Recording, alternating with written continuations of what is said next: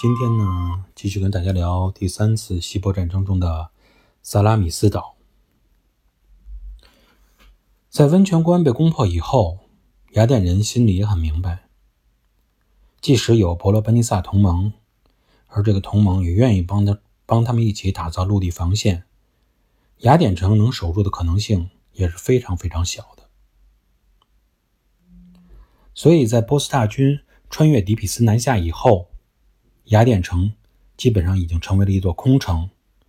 雅典城里的人们都已经转移到了安全的地方躲藏起来。至于以雅典为主的希腊联合舰队，则停靠在雅典西侧的萨拉米斯岛的东岸。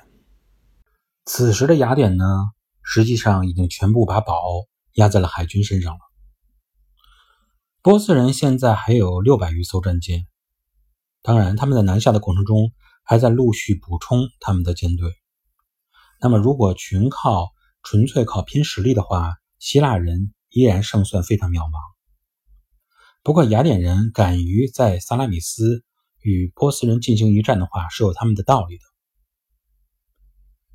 萨拉米斯岛位置是西接科林斯地峡，东边就是雅典城。它与这两块陆地之间仅仅依靠的是两条狭窄的水道来进行分割的。那么，其中希腊联合舰队停靠的东侧水道，就说就被称为萨拉米斯海峡，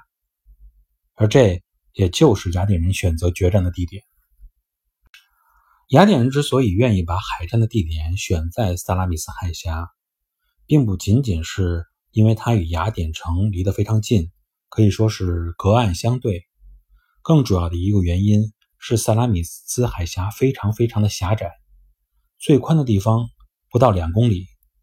另外呢，这个海峡也非常的曲折，里边有许多小岛，使它的海域之间都必须是非常曲折的，才能使船在里边航行。正因为有这样的特点，那么对于这种数量和吨位占优的波斯海军来说，宽阔的海面能够体现他们的优势，而狭窄的海峡。就会使他们这个优势变成他们致命的劣势。中国有句老话叫“船小好掉头”，用这句话来形容希腊海军的特点是非常合适的。虽然希腊海军的舰船吨位普遍比波斯小，但是吃水浅、速度快的这个优势，能够让他们迅速调整到波斯战舰的侧面，然后用他们已经包了铜的这个舰首。直接撞击对方的船身，直接可以将对方的战舰撞沉。但如果要是在开阔海面上交战的话，那波斯军舰就完全有时间在希腊军舰绕到自己侧面的时候，把船首再调整过来，与他们船首与船首相对，让他们不能撞击自己的船身。如果波斯军队的军舰必须在狭窄的海峡中拥挤前行的话，那么他们就没有足够的空间来调整自己的方向，尤其是希腊军舰本身并不是在正面等待迎击，而是先潜于一这个萨拉米斯岛东岸的海湾中，等待这个波斯军舰鱼贯而入的时候，然后将侧侧面暴露在自己面前的时候，然后再冲击出来，准备要撞他的船身。雅典人之所以能够想出这样一个方法，利用扬长避短的这种战术。是在于他们对海洋有了他们深刻的了解。一直以来，军队上有一种说法，叫做“十年陆军，百年海军”。所谓“百年海军”，正是源于海军及海洋意识建立，说明需要一个非常非常漫长的过程。而这样的建立的过程以及积累的经验，恰恰是波斯人所缺少的。尽管说之前波斯海军一而再、再而三的遭遇那种。致命的风暴表面上看起来是运气问题，但从根本上看起来，波斯人之所以大概率的遇到这种倒霉的事情，还是因为他们不熟悉海洋的规律，没有敬畏海洋。有一个古代的历史记录上说，波斯大军架桥通过达达尼尔海峡的时候，当时的海浪非常猛烈，从而呢影响了他们的工程进度。波斯帝国的统治者薛西斯。并没有说去研究海浪为什么如此猛烈，以及他们工程应该进行如何的加固和修改，而是要求一些军士去下令这些军士去鞭打海面，以示对海洋的惩罚。这个呃画面想起来就是十分可笑的。我们也一直说，人是很难改变环境的，人是需要去适应环境的。通过上面这么一个传说，我们也可以看出来，在陆地上风光无限的波斯人，他们并没有主动去适应海洋，学习相关的海洋知识，而是一味的与海洋去对抗。雅典人的战略战术已经十分明确了，但他们还有一个重要的问题需要解决，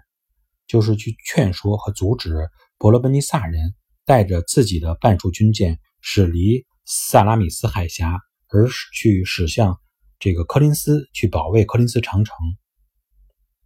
雅典人是一面向斯巴达人说明了自己的战术，另一面也是告诉他们，一旦战场摆在科林斯地峡以东的宽阔海面上，那么波斯军舰将会占据十足的优势。如果他们执意去做这件事情的话，那么雅典也告诉他们，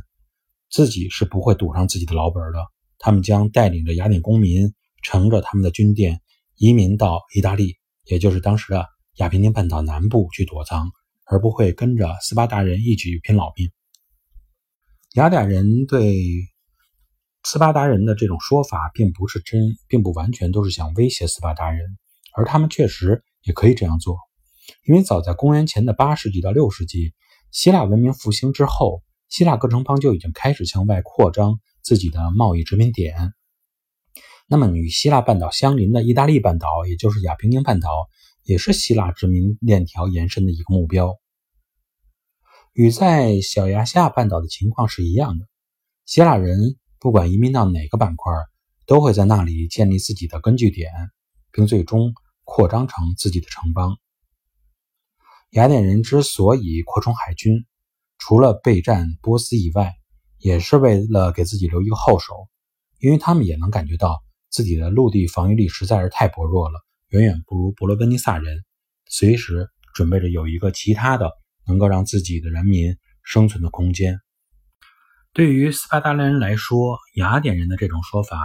以及如果他们不同意一一直与他们留守，而是要执意去在宽阔的海面上与波斯海军作战，那么雅典人就要远走他乡的这种说法，无异于是一种威胁，也无异于对于他们来说是釜底抽薪的做法。